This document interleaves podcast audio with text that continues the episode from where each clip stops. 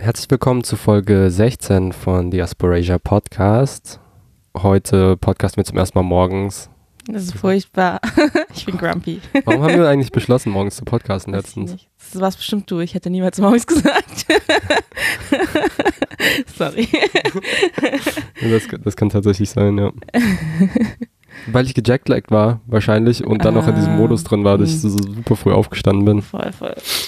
Aber wir frühstücken nebenbei. Wir haben so ein bisschen. Das heißt, falls wir so schmatzen und so, dann ist, weil wir frühstücken. Ja, und ich versuche alle Sniffles so Nase hochziehen, rauszuschneiden. Bin noch ein bisschen verschleimt auf jeden Fall. Ich habe auch Heuschnupfen. Yay, das ist so eine richtig gute Sound-Episode. Ähm, wir wollten heute über Musik sprechen und weil wir ja die letzte Folge gesagt haben, dass wir ein bisschen, ja, Low-Level-Themen machen nach der ziemlich emotional aufwühlenden Serie letztes Mal, äh, sprechen wir heute über Musik. mhm. Und so Empowerment und so. Ja. Wir wissen ehrlich gesagt nicht genau, was wir machen. Schauen wir mal. Ähm, wir legen beide auch Musik auf und ich glaube, ein ganz guter Einstieg kann sein, irgendwie, was irgendwie bedeutet, aufzulegen auch. Ähm, Oder wollen wir bei Musik generell anfangen und dann ne, wir können es gerne auch übers Auflegen. Wir können damit gerne anfangen. Mhm. Soll ich anfangen? Ja, was legst du für Musik auf? Ähm, ich weiß es voll oft nicht, weil ich richtig schlecht mit Genres bin. ich habe manchmal das Gefühl, ich bin voller Lauch-DJ.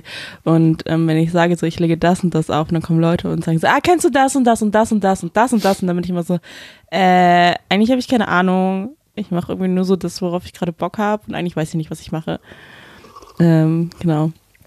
Ja, und ich habe äh, in letzter Zeit hauptsächlich so Hip-Hop aufgelegt, hauptsächlich von Asian Artists und hauptsächlich Asian Femme Artists und ähm, bisschen K-Pop. Wir sollten später auf jeden Fall über K-Pop reden und House. Und, ach, ich sag jetzt einfach so random Wörter, äh, keine Ahnung, ich mache einfach so Sachen. Aber ja, ich habe meine DJ-Skills von Kuso gelernt. Kuso hat nämlich so einen Workshop gegeben. Das heißt, eigentlich musst du mehr jetzt gerade. Erzähl du mehr. Naja, also, das war jetzt nicht so ein langer Workshop. Es war aber ein also, sehr guter ja, Workshop, danke. weil ich voll viel gelernt. Also genau, auch den Workshop leite ich ein mit, oder warum Musik oder Auflegen. Oder überhaupt Musik politisch ist, was das Politische daran ist.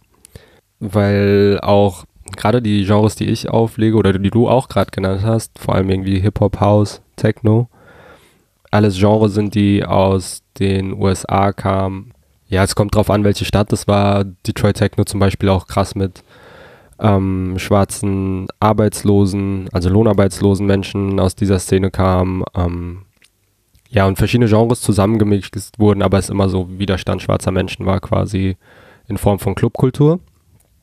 Ähm, alle drei Genres eigentlich entstanden. Ich könnte diese Einleitungsvideos, die ich habe, einfach unten in der Infobox zu House, Techno und es gibt eine richtig gute Netflix-Doku über Hip-Hop, Mm. gerade über die Entstehung, mhm, in so mehreren Folgen. Also es sind so einstündige oder 50-minütige Folgen. Ich weiß gar nicht mehr, wie sie heißt. Ja, das finden wir raus und du schreibst in die Infobox. Genau, also sehr, sehr sehenswerte Sachen und gerade wenn man ja irgendwie viel Musik konsumiert, finde ich es voll wichtig, mich damit auseinanderzusetzen, wo das herkommt. Ja, das sind so die Genres, die ich auflege oder an denen ich irgendwie Spaß habe. Ja, ich fand das voll nice, dass du das in dem Workshop auch damit so eingeleitet hast. Also das war ein ähm, BPOC-Only-Workshop, was ich voll gut fand, weil es halt auch echt einfach so mh, ja, mich nervt das schon immer, wenn dann halt so, so weiße Cis-Dudes sind, die dann halt auf Partys irgendwie auflegen Hm. und sich dann so richtig hart damit feiern, in Anführungszeichen exotische Nischenmusik zu spielen Hm. und sich darüber so mega krass profilieren und dann halt im so Aneignungsdiskurse überhaupt nicht irgendwie stattfinden und ja, das fand ich auf jeden Fall nice, dass das irgendwie auch sehr im Fokus stand und dass sich dann halt auch alle, die dabei waren und dann auch insbesondere nicht schwarze Personen damit auseinandersetzen sollen, so, was für Musik spiele ich und wo kommt das her? Hm. Ach wichtig war mir zu sagen in dem Workshop, aber jetzt auch, dass es, oder warum ich dann überhaupt auflege, weil ich mich am Anfang gefragt habe, so für mich zu Hause war das jetzt nie so ein Thema, ähm, lege ich auf oder nicht, aber als ich das erste Mal angefragt wurde, quasi zum Auflegen, so vor Leuten war ich so, soll ich das machen oder gibt es nicht halt andere Menschen, die das auf jeden Fall mehr machen sollten als ich? Und habe beschlossen, solange ich den Raum widerständig halte, also quasi diesen, die Idee, die hinter der Musik gesteckt hat, die ich spiele, ähm, so beibehalte, das heißt irgendwie versuche zumindest aware zu sein, Safe and Space zu schaffen, weil man als DJ, oder ich bezeichne mich gar nicht als DJ oder als Person, die Musik mischt vorne, auf jeden Fall eine gewisse Kontrolle über den Raum hat und einen gewissen Überblick auch, vor allem von vorne, alles auf dem Schirm zu haben oder so viel wie möglich auf dem Schirm zu haben. Ähm, genau, und solange ich diesen Raum versuche, widerständig und safer zu halten, so wie es irgendwie in meinem Rahmen möglich ist, habe ich gesagt, es ist irgendwie okay aufzulegen. Mhm. Ja, ich habe letztens auf einer Party aufgelegt, wo es kein Awareness-Team gab und danach habe ich gedacht, okay, eigentlich möchte ich, also hm. vielleicht soll ich das einfach so grundsätzlich immer als Bedingung stellen, so ich lege mhm. immer auf, wenn es ein Awareness-Team gibt, weil ja, ja, fand ich irgendwie, ach, es war so, oh Gott, das ist so nervig. Es war ach, sowieso voll die furchtbare Party. Das war so der schlimmste DJ-Gig, den ich ever hatte. Und sogar ich wurde zwischendurch von so Dudes angegraben. Da war so ein Dude, der kam dann so, hat erstmal so eine Hand auf meine Schulter gelegt. Ich war so, nein, danke. Und dann war er so, ja, ich möchte mit der schönsten Frau im Raum tanzen. Und dann war ich so, ja, dann geh. Und dann so, war so, ja, ich meine dich. Und dann meinte ich so, ja, hä, wenn ich hier weggehe, dann ist die Musik aus. Was willst du von mir? Geh mal weg. das war einfach nur, ja. War das in Darmstadt, diese? In Marburg war das. Ah, Marburg, klar. Mhm. Ja. Wow. Vielleicht so alltagsnäher, wie beschäftigst du dich mu mit Musik oder wie hörst du Musik? Ich, äh, ich höre Musik hauptsächlich auf Spotify, wenn ich unterwegs bin, weil oh Bahnfahren einfach anstrengend ist.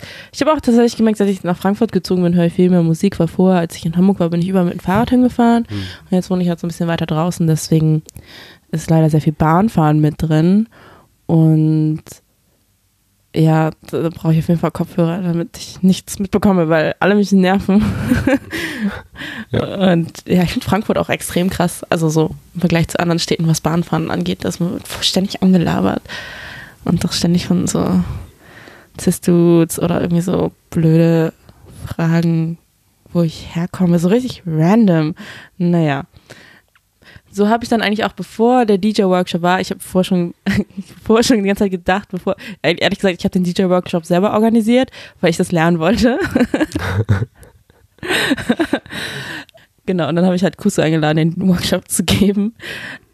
Und ja, ich habe mich schon irgendwie so, bevor das überhaupt feststand, dass dieser Workshop stattfindet, mir so Sets auf Spotify zusammengebastelt und dachte so, wenn ich DJ wäre, würde ich das und das auflegen.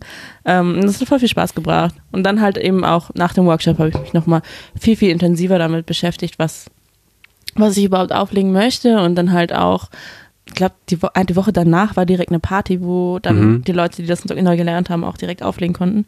Genau. Und dann habe ich halt das war super kurzfristig. Das, naja, egal. Das war schon krass, so direkt eine Woche danach aufzulegen. Ja, voll. Und dann habe ich halt geschaut, weil ich wollte eigentlich ein All-Asian-Set machen, also nur mit Asian Artists und habe dann geschaut, weil so viel kannte ich vorher gar nicht und ich glaube, die Auseinandersetzung damit und das Ganze zu recherchieren war super wertvoll für mich und dann auch irgendwie festzustellen, was ich selber für Vorurteile habe. Ich würde schon sagen, es gibt sehr viele Vorurteile gegenüber Asian Artists, von wegen so, ja, Asians können nicht tanzen und können keine Musik machen, hm. so in die Richtung oder sind irgendwie nicht ernst zu nehmen oder machen nur so K-Pop. Das ist die letzte Frage beim Q&A. genau. Und vor allem vorher äh, war ich voll anti k ich war nicht anti K-Pop, aber ich war so, ich fand irgendwie K-Pop nicht cool, weil ich glaube ich einfach voll so ein weißes Bild von K-Pop internalisiert hatte. Und dann habe ich halt voll viel nach ähm, Asian Hip-Hop gesucht und dann habe ich so eine Playlist zusammengestellt, ich habe die einer Freundin gezeigt und dann war sie so, ah, du hast ja voll viel K-Pop mit drin. Und ich war so, hä? Das ist K-Pop? Im Ernst? Das ist voll cool. Und dann, ähm, ja, habe ich mich auch ein bisschen mehr mit K-Pop beschäftigt und auch ein bisschen mit C-Pop und J-Pop und V-Pop. Ich weiß nicht, ob mhm. man das alles so bezeichnet, aber ich glaube schon, vielleicht. Also, das ist jetzt auch das erste Mal. Mm, auf jeden Fall gibt es J-Pop und C-Pop, das weiß ich. Mhm. Ich weiß nicht, ob man zu vietnamesischen Pop V-Pop sagt. Naja, auf jeden Fall ja, habe ich da selber auch gemerkt, was, was ich da eigentlich alles internalisiert habe und dass, dass, dass da super coole Sachen gibt und auch voll so feministischen K-Pop und ähm, das ist eigentlich mega, mega nice ist. Und ich glaube halt, dass K-Pop so schlecht angesehen ist, ist halt auch so eine Sache, dass Asians einfach nicht ernst genommen werden und auch so von wegen so mm, Boybands und da gibt es halt voll so krasse, ja, weiß nicht, Stereotypen davon, wie so asiatische Männlichkeit aussieht und dass deswegen das halt auch so ein bisschen lächerlich einfach gemacht wird. Mhm. Genau. Und dann halt voll die krasse Fetischisierung von Girlbands und Sexualisierung und ja. Das Ah ja. beantworten. Ich höre Musik eigentlich immer und überall. Ich weiß nicht, seit ich klein bin eigentlich. Es kam schon immer. Ich bin meine zwei älteren Schwestern, also ich habe vier Schwestern insgesamt und die beiden älteren haben immer sehr viel Hip-Hop, also sehr viel. Die waren gar nicht so East oder West Coast gerade in den 90ern, sondern haben so auf jeden Fall beides gehört und waren da jetzt nicht so. Ich glaube nicht, dass das dass die beiden so richtig musiknerdig unterwegs waren, aber auf jeden Fall gab es das bei uns zu Hause immer und immer sehr laut vor allem. Die sind beide so zehn Jahre älter als ich, also zehn und sieben. Genau, deswegen viel Hip-Hop aus dieser Generation. Und Boybands. Meine Schwester hatte so ein lebensgroßes Bild von, ich glaube, es war eine Carter, also so ein Poster. und hat ihn jeden Abend geküsst, bevor sie schlafen gegangen ist. Und ich fand es auch sehr nice, auf jeden Fall Boybands zu hören. Bis heute habe ich früher ein bisschen, oder da wurde sich halt früher drüber lustig gemacht und deswegen habe ich so ein bisschen heimlich gemacht, aber auf jeden Fall hat mich das immer begleitet. Ähm, ja, Boybands und Hip-Hop. So bin ich irgendwie zur Musik gekommen. Und dann so, glaube ich, ein ganz krasser, ja, so Umschwung in meiner Auseinandersetzung mit Musik, wo ich zum ersten Mal auch gegucct habe, was Artists machen und wie die überhaupt leben und was für Leute sind, war so ziemlich genau 2009 eigentlich. Ähm, genau als so sehr, sehr mies war und mein Vater gestorben ist und ich dann auf Kid Cudi gestoßen bin, der voll viel darüber gerappt hat und der erste Mainstream-Rapper, den ich kannte, irgendwie, der so voll viel emotional äh, von sich preisgegeben hat und es musikalisch Mainstream-mäßig verpass- verpackt hat. Auch wenn es sich sehr anders angehört hat als alles, was irgendwie 2008 ist das erste Album, glaube ich, rausgekommen. Nach den Mixtapes. Hat sich schon anders angehört als der Rest Mainstream, aber trotzdem Mainstream irgendwie kompatibel. Ja, und dann habe ich mir so, also es ist sich heute auch sehr problematisch, wollte ich halt immer genauso sein, natürlich, weil ich so eine Identifikationsfigur Mhm. habe. Darüber werden wir später bestimmt auch noch reden, irgendwie kulturelle Aneignung und Hip-Hop. Mhm. Genau, aber war das, hat mich irgendwie durch eine miese Zeit begleitet und mir voll viel Kraft gegeben, was richtig krass war. Und bin durch ihn auch voll an so, ja, simple Rockbands gekommen. The Temper Trap zum Beispiel. Wir haben eine riesige Infobox wahrscheinlich nach dieser Folge auch. genau, und bin, konnte dann endlich auch irgendwie so Rock hören, verschiedene Arten von Rock, die mir ja, gefallen haben, was vorher gar nicht erlaubt war, weil in der Schule war es halt immer so, entweder du hörst irgendwie rocklastige Sachen oder du hörst Hip-Hop und du darfst auf keinen Fall irgendein Verräter sein, Verräterin. Genau, und ich war auf jeden Fall auch in der Schule immer auf der Hip-Hop-Seite. Mhm. Oder, ja. Ich war weder noch, ich war Weiß einfach so uncool. Ich hatte, ich war, ich habe zu keiner Seite gehört. Aber ich finde das auch voll schwer mit Musik. Also, mh, da geht einfach so viel auch so Identifikation und cool sein und so Mhm. weiter drüber. Und ich habe sehr lange das Gefühl gehabt, dass ich bei nichts mitreden kann und dass ich mich einfach voll rausgehalten habe und dann auch es voll schwierig fand, so Musik zu genießen, die ich gerne mag, wenn ich das Gefühl hatte, dass die nicht cool genug war und dass ich die immer so heimlich Mhm. hören muss und dass ich voll dafür gejudged werde. Ja. Und bin jetzt voll überrascht, dass Leute meine Musik cool finden. Voll. Also voll im Sinne von voll cool, die Musik. Hast du, was du so, hast du bestimmte Genres gehabt, die sich geändert haben? Oder hast du Zeiten, wo sich so deine Genres, die du dir anhörst, änderst? Oder ist es einfach immer also ich sag nicht, was ich früher gehört habe, das ist mir immer noch peinlich. Okay. ähm, ja, ich habe auf jeden Fall zur Zeit immer, also ich habe eigentlich, oder früher hatte ich das auch immer, dass ich immer so Phasen habe und dann habe ich mir so nur das und das gehört und Mhm. danach nur das und das und überhaupt nicht irgendwie so ausgeglichen, was auch immer sehr viel so mit Stimmung zu tun hat. Oha, kennst du dieses Meme mit dieser Person mit dem, so ein Lagerfeuer, die da so Benzin raufkippt und dann steht da so, irgendwie, was steht denn da? Sad Music, so das Benzin, das man aufs Feuer kippt und es, äh, wie man halt sowieso schon sad ist und dann halt noch so Sad Music hört und dann irgendwie so immer mehr Depri wird. Okay, sowas Ja. mache ich ständig. Ich habe auch so Musik, die ich, das ist so wirklich meine absolute Depri-Musik. Ich muss die nur hören und ich werde so instantly Depri. Das Wow. Ja. kenne ich aber auch. Ja.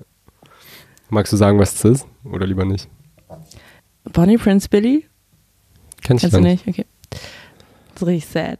Okay. Hörst dir nicht an. Du Oh, bist sad. okay, vielleicht zeige ich dir das. Voll gerne. Bei mir war das, ja, es hat sich schon krass in Phasen geändert, auf jeden Fall. Weil ich habe das Gefühl, alles, was ich an so gitarrenlastiger Musik nicht hören durfte, habe ich dann auf einmal nachgeholt und hatte so eine krasse Phase, wo ich nur noch sowas gehört habe. Also vor allem verschiedene irgendwie Metal-Genres und es war, tatsächlich mag ich sowas live auch noch ganz gerne, aber das Publikum ist halt richtig nervig. Mhm. Auch so, auch wenn eigentlich alle ziemlich nett sind, ist natürlich eine Frage irgendwie nach Raum und wenn Leute gerade irgendwie rumpogen wollen oder so, wer da irgendwie mitmachen kann und wer nicht und wen das vor allem ausschließt.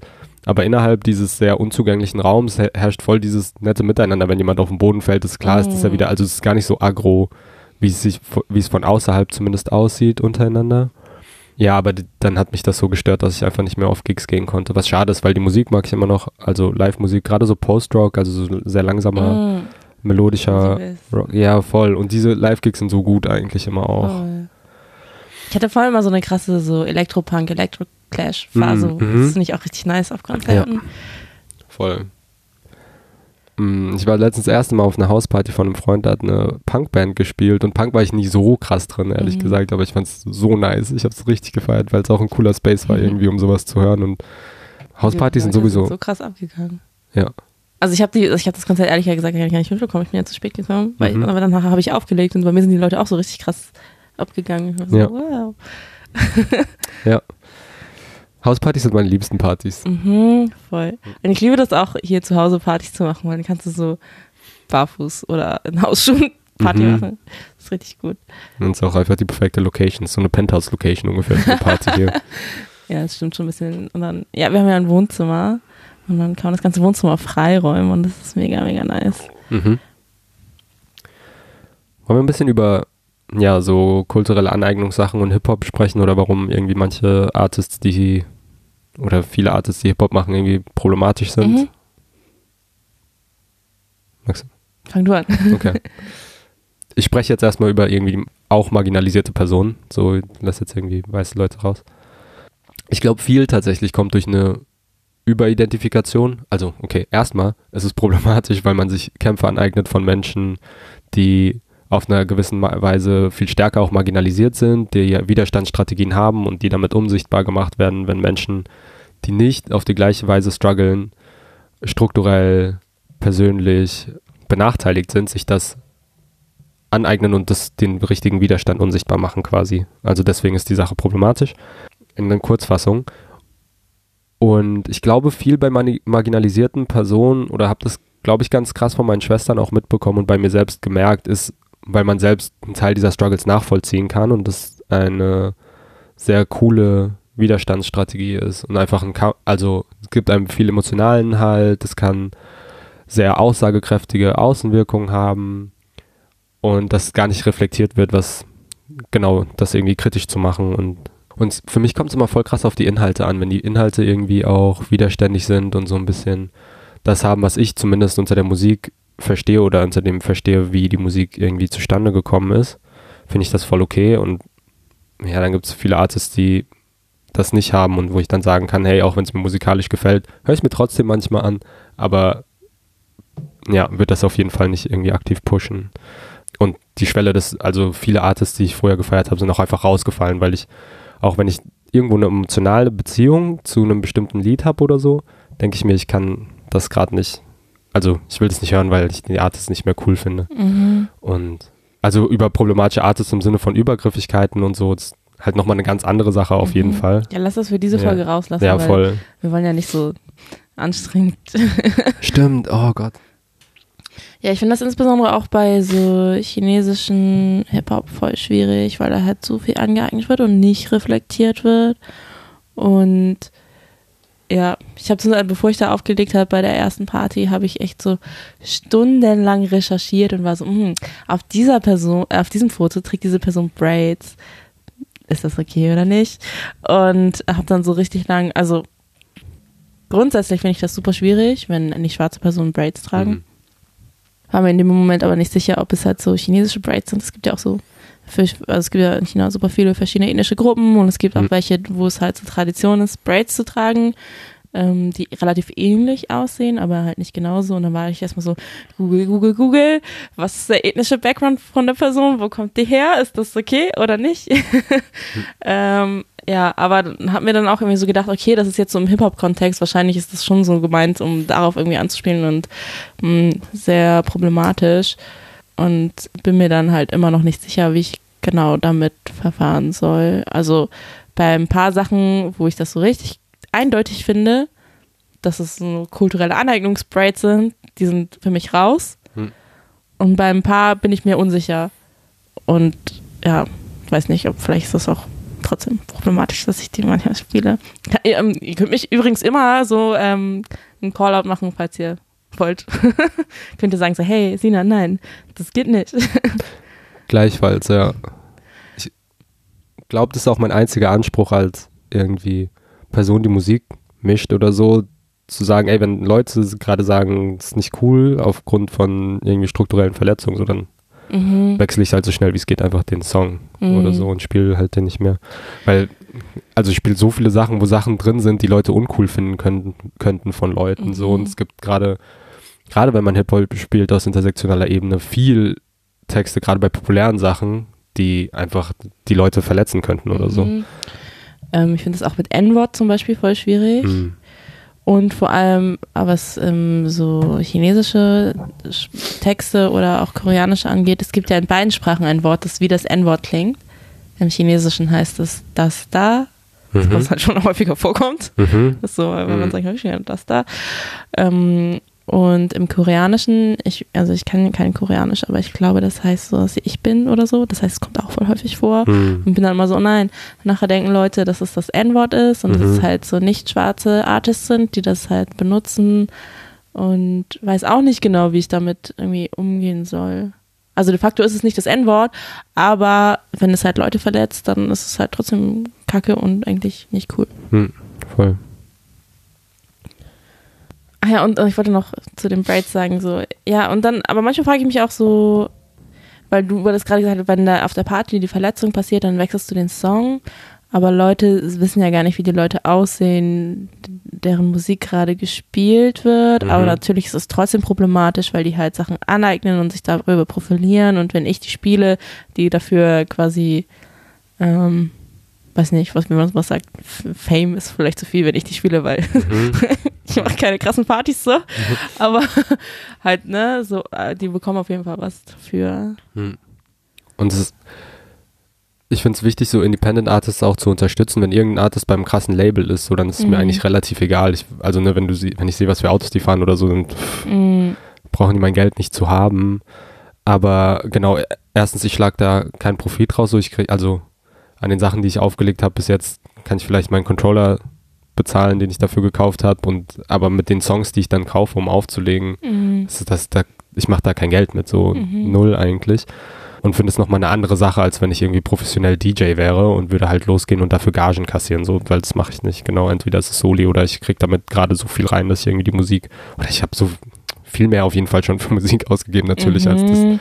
was ich reingeholt habe. Das denken Leute immer nicht und ich finde das auch voll krass. Also, das ist dann manchmal so, so ja, mach doch umsonst. Und ich immer so, ja, ich muss auch Musik kaufen. Wäre schon gut, wenn es so ein bisschen was mhm. geben würde. ja, wie, wie findest du Musik?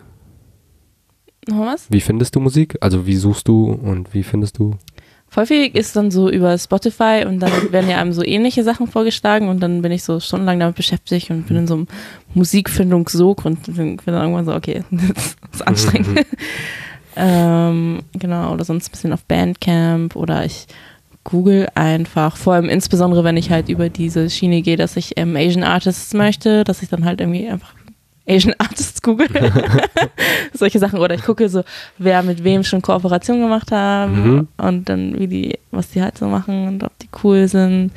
Und manchmal, wenn ich denke halt, dass Leute cool sind und die dann mit so und so irgendwie was zusammen gemacht haben, dann denke ich, okay, vielleicht können die das beurteilen, dass die andere Person auch cool ist. Und dann gehe ich davon aus, dass die andere Person auch cool ist. Mhm. Funktioniert leider nicht immer. Ich war letztens richtig enttäuscht. Das war irgendwas. Mh, hm, was war das? Keine Ahnung. Das war auf jeden Fall so irgendein Lied, das war glaube ich von Missy Elliott, die mit irgendjemandem, auf jeden Fall, der ist krass problematisch und ich dachte so, ja, kein Ding, weil Missy Elliott, cool. Und dann habe ich, irgendwie der Name kam mir so bekannt vor und dann habe ich das gegoogelt und war so, ups, nein, das wird jetzt rausgeschossen. ähm, ich glaube, alle Plattformen, die du gerade genannt hast, sind den Leuten bekannt, aber vielleicht Bandcamp noch nicht. Wollen wir dazu irgendwas sagen? Was ist das? Also es ist im Grunde Bandcamp komme ich auch von dir, deswegen, du darfst gerne. Ja, es ist also auch gar nicht so lange erklärt. Bandcamp ist einfach eine Plattform, wo Artists ihre Musik drauf hochladen können und Menschen können sich das runterladen, entweder gegen Geld oder auch viel umsonst, je nachdem, ähm, wie der die Artist so das anbietet. Aber es ist einfach eine Musikplattform und man hat dann ein Profil und kann Genres angeben, die man gerne mag und Sachen dadurch entdecken, durch Empfehlungen oder halt durch Leuten, denen man folgt. Zum Beispiel ziemlich ähnlich wie Spotify eigentlich. Nur ich habe kein Spotify. Ich habe gestern beschlossen, mir heute Spotify zu machen. es gibt auch so Familien-Spotify. Ne, wir sollten nicht so viel Werbung für Spotify machen. Psst. Ja, voll. Außer die bezahlen uns. Wir machen sie nicht. ja, wenn ihr Leute bei Spotify kennt. Ich finde voll so philippinischen Diaspora-Hip-Hop richtig Mhm. nice, weil ich finde, dass der voll so politisch einwandfrei ist. Mhm. Oder damit fühle ich mich so mega, mega wohl. Mhm. Okay, ich verstehe eigentlich auch nicht alles, weil es halt, also, es, also Ruby Ibarra macht ja voll viel auf Englisch, aber zum Beispiel Mhm. Hanan auch nicht. Mhm. Mhm. Ja. Mm. Ruby Barra ist bei einem Label Kusu ist Kauen. bei einem Label, das heißt Beatrock Music. Und gegründet unter anderem von Bamboo. Und Mhm. Bamboo ist ein richtig cooler, ja, auch so ein marxistisch-sozialistischer Rapper, aber es macht halt sehr krass nahe Texte, hat eine krasse Gang-Geschichte hinter sich, war aber auch beim, bei der Navy, bei der US Navy als Militär und ist danach halt so irgendwie so revolutionär links geworden. Und all das hört man irgendwie in seiner Musik, also die Texte sind ziemlich cool, aber die, also es ist ja sehr, sehr cooler politischer Hip-Hop und hat in diesem Label Leute gesigned, eben wie Ruby Barra, äh, Rocky Rivera, Classy. Das sind alles Philippine Ex-Artists, die sehr politischen, also auch explizit ausgesprochenen politischen Rap machen. Es gibt super viele Leute, die machen Hip-Hop und reden nicht irgendwie über politisches Alltagsgeschehen und es ist trotzdem übelst widerständig und in den meisten Fällen halt auch, je nachdem wie marginalisiert die Identität ist, äh, grundsätzlich widerständig, in der Öffentlichkeit damit aufzutreten. Ja, es gibt ja, wo wir gerade bei Labeln sind, kennst du 88 Rising? Mhm. Aber die sind- achten halt überhaupt nicht auf sowas. Das finde ich voll Nee, gar problematisch. nicht. Aber ich fand es auf jeden Fall voll interessant, darüber halt sehr viele Asian Artists zu finden. Mhm. Aber ja, leider nicht so politisch. Ja, ich habe noch gar nicht so viele Artists von denen gefunden, bis auf zwei, die halt richtig groß sind. Mhm. Vor allem Rich Brian heißt er jetzt. Mhm. Und genau, der war oh, mit einem auch Song ziemlich groß. Voll. Ja. Sad. Warum? ja, krasse Beats auf jeden Fall. Ja, ich glaube, Higher Brothers ist demnächst irgendwann auch in Frankfurt und ich habe so überlegt, ob ich da hingehen will, aber eigentlich finde ich die auch problematisch. Aber dann dachte ich so, wow, wann hast du so irgendwie so, keine Ahnung, irgendjemanden mal in Frankfurt? Hm. Und dann dachte ich so, wer geht da hin? Ich würde es voll spannend finden, wer auch da hingeht. Mhm. Vielleicht treffen wir mal so mehr Asians, die so, keine Ahnung. Ich habe so ein bestimmtes Bild an Asians, die da hingehen, auf jeden Fall in meinem Kopf. Ja.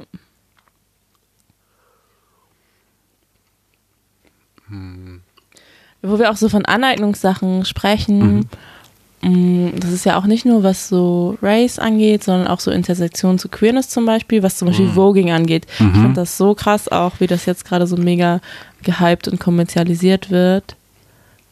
Also ich finde Voging mega nice und dann denke ich auch immer so, boah, bestimmt, weil es jetzt so Mainstream ist, sonst wäre ich ja gar nicht drauf gekommen. Durch Netflix, gell? Durch Netflix, ja. Ich habe ja letzte Woche erst angefangen, also einfach durchgeguckt. Ich wusste gar nicht, dass das was für eine Serie das sein soll. Nicht, also ich habe nicht bewusst da drauf geklickt, aber dann habe ich gedacht, das macht voll Sinn, dass auf einmal alle, also Mhm. Voging so gepusht wird. Mhm.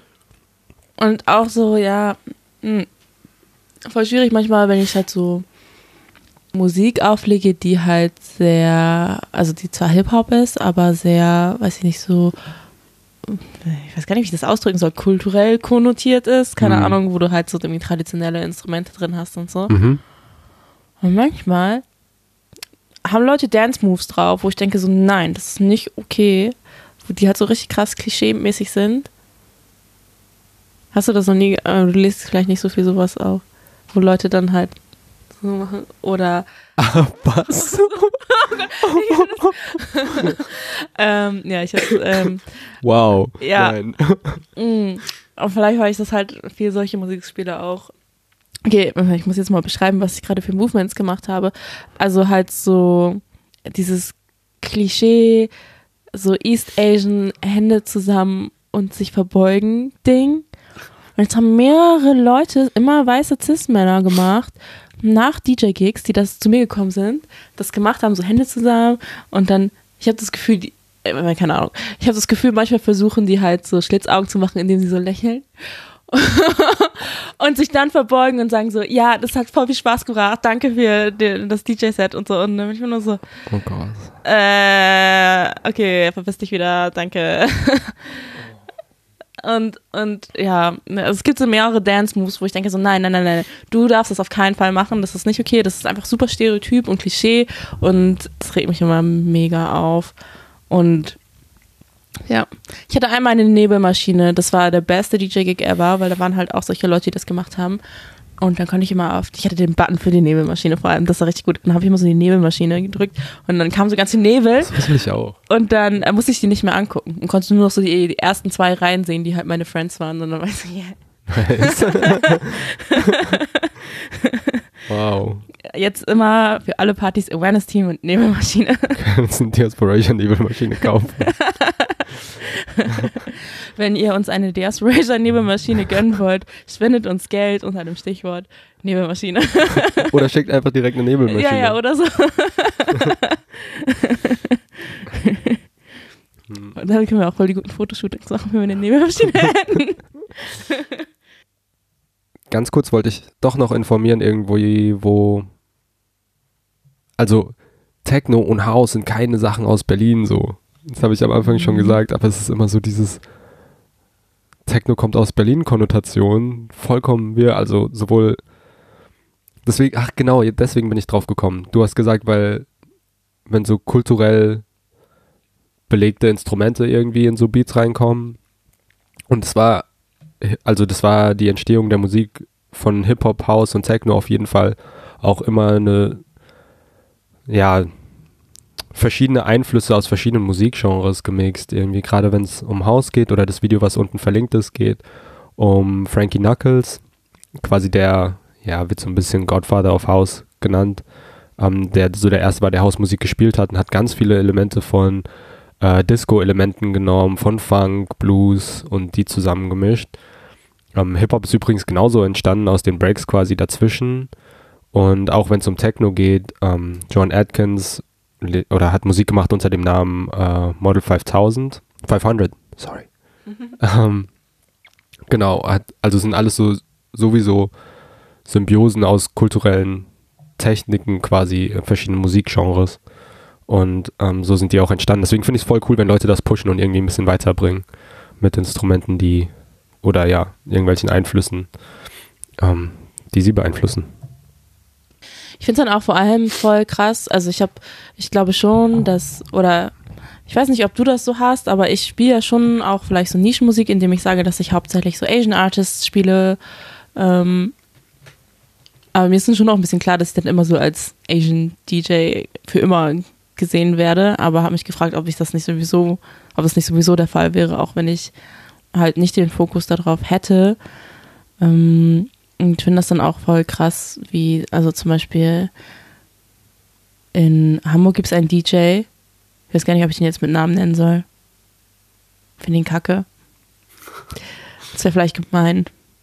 Andererseits ist er ein White Dude, der Aneignungssachen macht. Und der eignet sich voll viel von so japanischer, chinesischer, türkischer, iranischer Musik an und mischt die dann halt neu. Also alte Klassiker, ne? Mhm. Und wird halt hart dafür gefeiert.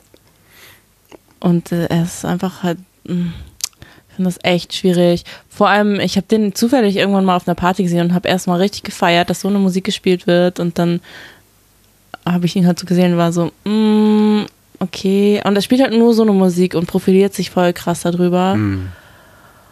Und ja. Ja, ich finde das mal so schwierig, weil so erstens, ich möchte endlich mal so mehr so meine Musik oder irgendwie sowas, was, wo ich halt auch irgendwie so mehr so, keine Ahnung, emotionalen Bezug habe. Vor allem, mhm. ist voll witzig, es sind voll oft auch so Songs, die halt irgendwie so im ähm, China-Restaurant von meiner Family liefen und so weiter. Und dann dachte ich mhm. immer so, oh, voll schön, auf einer Party und so. Aber gleichzeitig finde ich voll kacke, dass er das macht und dass er dann halt irgendwie so cool ist.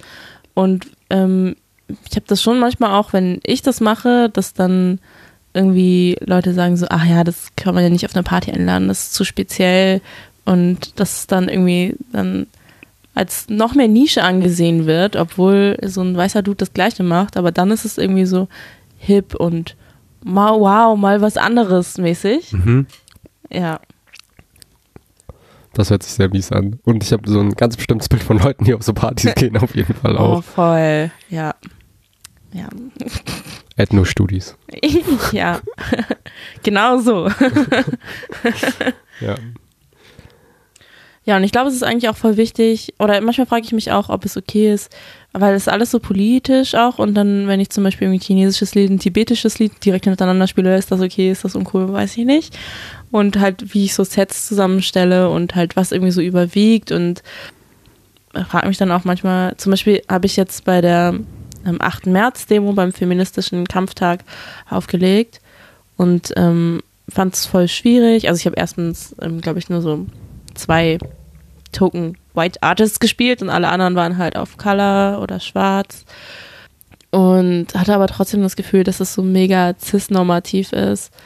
Also das ist vor allem, wenn es halt so eine feministische Demo ist und ja, mir wurde vorher so ein bisschen so gesagt, was irgendwie cool wäre, in welche Richtung, was ich da irgendwie auflege. Und dann hatte ich das Gefühl, es ist alles voll so, ja, hier, Girls, bla bla. Und dann auch sehr viel auf so ähm, Geschlechtsteile und äh, mhm.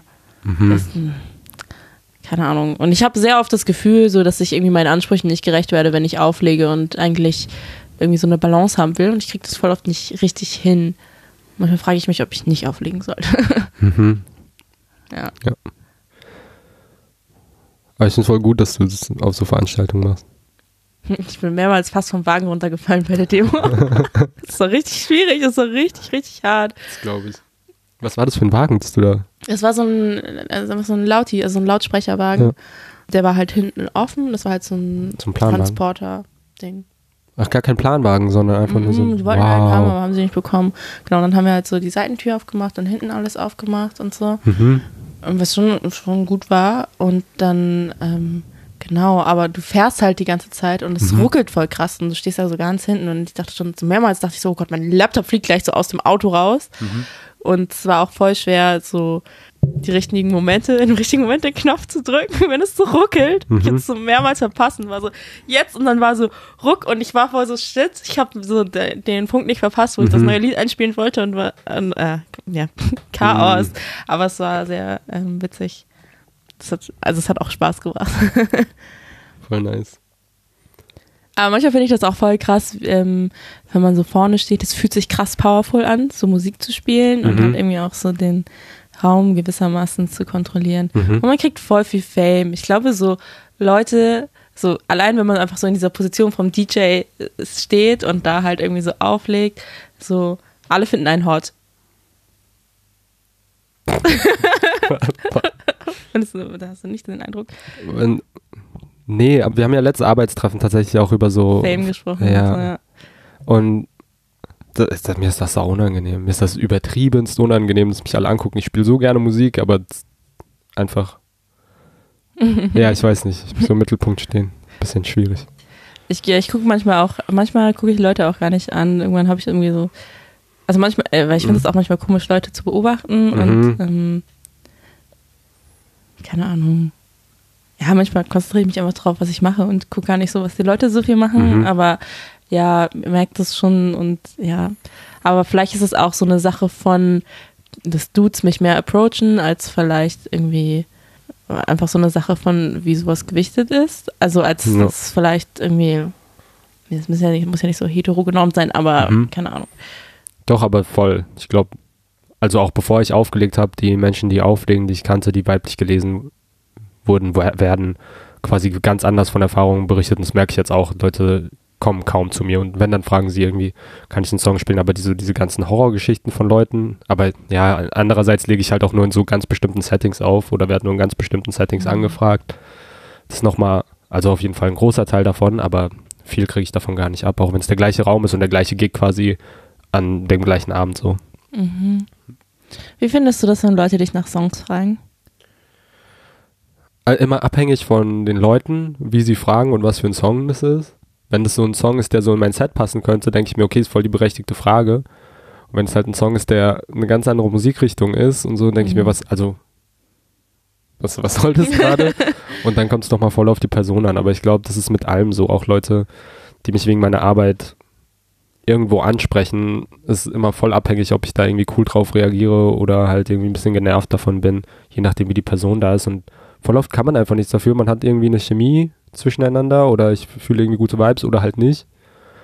Von daher mache ich das so ein bisschen davon abhängig. Hm. Ja. Ich finde das auch immer so krass, dass Leute erwarten, dass ich so alles habe und so, Mhm. spiel mal das und das. Und nein, ich habe kein Internet und die müsste ich erstmal runterladen. So, wie soll ich das Mhm. machen? So, ich weiß, keine Ahnung, ich weiß nicht, was Leute für eine Vorstellung haben, wie DJing funktioniert oder Auflegen einfach funktioniert. Mhm. Und das ist einfach so. Dann können Sie auch eine Spotify-Playlist laufen Ja, lassen, voll. weil diese Übergänge zu machen und vorher das Set zusammenzustellen oder überhaupt Skills zu haben, auch spontan gute Übergänge zu machen, dauert einfach super viel Zeit und damit ist man dann nie fertig. Mhm. Nie so. Und ich gebe mir schon sehr, sehr viel Mühe, so ein Set zusammenzustellen, das so einigermaßen harmonisch ist. Und ich, Mhm. so, ich feiere meine Übergänge voll oft so richtig, und wenn ich die so vor zu Hause vorbereite und bin so, yes, der ist so richtig, richtig gut. Und ich freue mich, freue mich immer so voll drauf, wenn das jetzt kommt. Und dann kommen so Leute und sagen so, ja, das und das. Und ich hasse das auch abgelenkt zu werden. Das geht manchmal auch nicht. Das stört mich voll. Mhm. Und dann die ganze Zeit so angelabert zu werden. Ich bin immer so, nein, jetzt nicht, bitte. Warte noch. Ich muss das und das machen. Mhm. Und dann sind Leute manchmal auch beleidigt. Ja, und ist auch partyabhängig so bei so Barabenden, zuletzt auf Barabend, da war ich draußen, hab mit Leuten gequatscht, während Musik lief, dann war das Lied einfach zu Ende, weil ich vercheckt habe, dass ich auflege. Oha, und auf Klo gehen, das ist immer richtig schlimm. mhm. Vor allem, wenn du so ein richtig langes DJ-Set hast, irgendwie so drei Stunden oder so und dann auf Klo gehen und dann ist immer so, okay. Mhm. Das ist immer cool, Leute zu haben, die aushelfen. Und es ja- muss ja gar kein me meisterhafter Übergang sein oder Ja. so, sondern einfach Play drücken und diesen Ja. Und Ja. die nächste, auf die nächste Spur wechseln quasi, Voll. reicht ja schon. Aber es ist cool, wenn man dann sowas hat. Ja. Für mich ist es voll schön oder eins der schönsten Sachen, die mir Leute irgendwie mitgeben können, die ich jetzt nicht so gut kenne oder in so Gesprächen. Was mir behält, ist, wenn Leute irgendwie Artists haben, die ich ja, die ich mag und dann gucke ich nach mehr und so und Inspiration. Mhm. Ich dachte, vielleicht wollen wir ein paar Artists nennen, die wir cool finden. Abgesehen Oha, von denen, die wir genannt haben. uncool. Ähm, nee, dann lass eine, gar so lass eine Spotify-Playlist zusammenstellen. Ja, voll, voll gute Idee. Die verlinken wir euch dann auch. Ich hoffe, Mhm. wir schaffen das jetzt schnell, bis die Folge rauskommt, eine gute Spotify-Playlist zu machen. Und wir haben viel über das Auflegen gesprochen. Da würde ich auch nochmal ansprechen oder ein Video verlinken zu Grandmaster Flash. Der beschreibt ganz gut, wie er das selbst sich quasi noch zusammenbauen musste und die ähm, Plattenspieler quasi so manipulieren und verkabeln musste, dass er vorher was raushören hören konnte, bevor der nächste Song eingespielt wird. Wie er das so arrangiert hatte, dass er die Loops quasi ohne halt irgendwelche digitalen Zubehör Mhm. spielen kann. So Geschichten, also auch einfach, weil es wichtig ist zu wissen, wo das herkommt und weil es halt auch eine schwarze Person ist, Mhm. deren Techniken jetzt von allen Menschen auf der Welt so ungefähr benutzt werden, auch wenn es in digitaler Form ist. Ist das, was dahinter steckt, irgendwie wichtig zu wissen, das Video verlinken wir auch noch unten. Mhm. Ich glaube, wir kommen jetzt auch so ein bisschen zum Schluss, oder? Mhm. Gehe ich gleich wieder schlafen.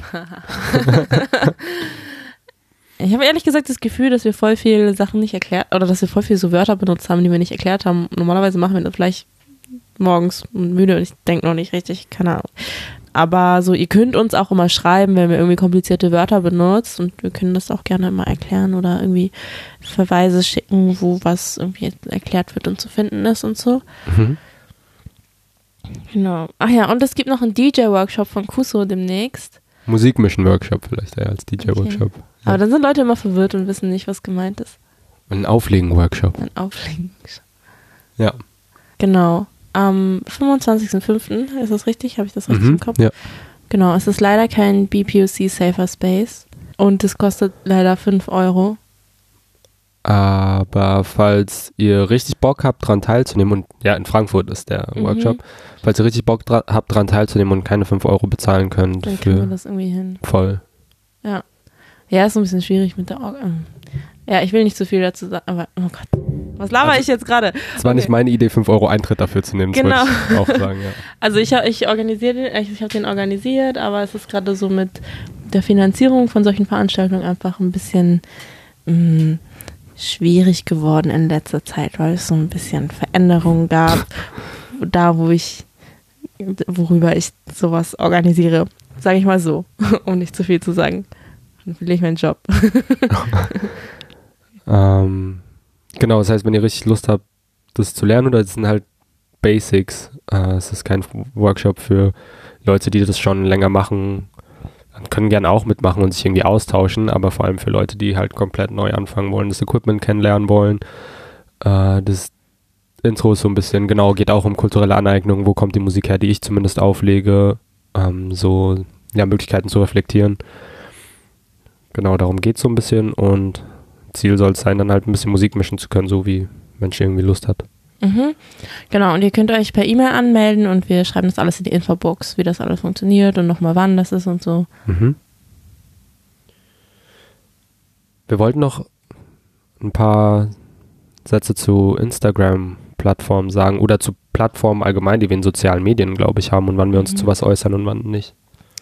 Ja, weil ich hatte in letzter Zeit so ein bisschen das Gefühl, dass, oder wir, wir haben irgendwie nie vorher so richtig überlegt, was für eine Art von irgendwie so Social Media Plattform Auftritt wir haben wollen. Mhm.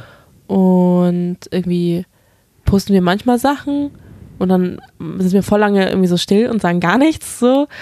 Und dann habe ich irgendwann gedacht, es ist vielleicht voll schwierig, weil irgendwie so der Eindruck entstehen, entsteht, dass wir bestimmte Themen als wichtiger werten als andere und warum Mhm. sagen wir da nichts.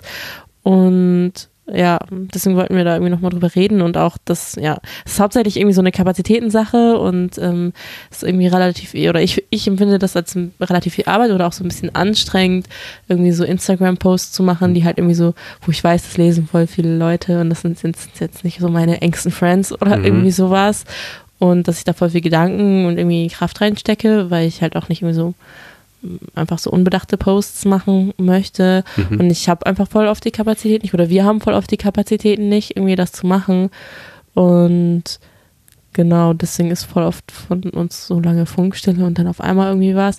Aber so, ihr könnt uns auch immer sagen, so, hey, kannst du das und das reposten? Und wir machen das Mhm. voll gerne, auf jeden Fall. Und wir schauen da auch immer wieder in unseren Instagram-Account zum Beispiel rein und auf Hm. Facebook auch. Wir sind weniger auf Facebook eigentlich. Hm. Ja. Nur so dazu. Weil ich glaube, das, oder bei mir ging am Anfang voll verloren, wie viel Arbeit es eigentlich ist, so einen Account irgendwie instand zu halten Mhm. und so aktivistische Arbeit machen, wie viele andere sie mit Instagram-Accounts machen, aber wir, genau, das machen wir halt irgendwie nicht.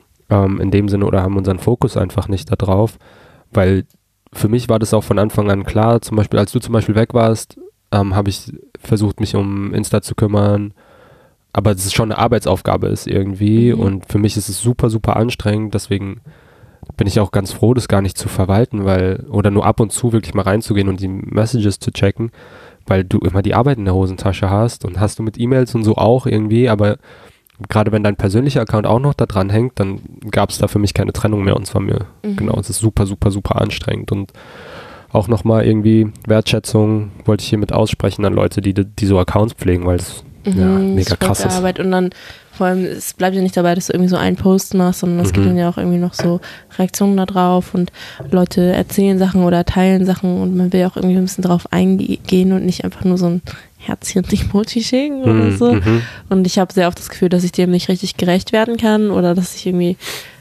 dann halt irgendwie unterwegs bin und das checke und denke so, wow, oh krass, okay, ähm, ich weiß gar nicht, was ich dazu sagen soll. So. Mhm. Und ja, manchmal denke ich schon, dass es cool wäre, mehr sowas auf Instagram zu machen, weil es einfach so als Plattform Mhm. sehr viel Potenzial hat, was man da Mhm. auch irgendwie so politisch machen kann. Mhm. Aber gleichzeitig weiß ich auch, dass ich das gerade einfach nicht kann. Vielleicht irgendwann mal, wenn wir mehr Zeit haben. Wenn wir ein Podcast-Funding haben, wo Podcast quasi unsere Lohnarbeit wird, dann könnte man sowas machen. Aber jetzt gerade kann ich einfach, oder ja, sind die Kapazitäten nicht da. Voll. Ähm, hier wäre auch eine gute Plattform, das anzusprechen, dass wir uns überlegt haben, perspektivisch, weil wir merken, dass es immer schwieriger wird, irgendwie regelmäßig zu podcasten, auch mit Terminkoordination. Ähm, Gerade weil es nicht entlohnt wird. Also alles, was ihr uns von den Patreon, über Patreon zukommen lasst, fließt 100% wieder in den Podcast. Wir haben davon quasi nichts als Lohnarbeit.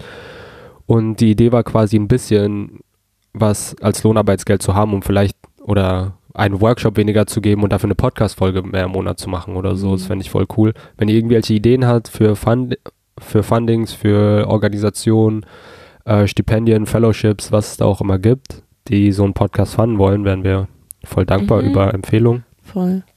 Ähm, genau, und wollen es irgendwie auf so ein Level bringen in den nächsten Monaten. War's das? Mhm. Ich glaube, das ist alles erstmal. Mhm. Genau. Cool. Dann bis zum nächsten Mal. Wir wissen noch gar nicht, was wir machen. wissen wir das? Ein bisschen. Ja, wir haben auf jeden Fall eine Serie geplant. Oh, sorry. Okay, dann bis bald.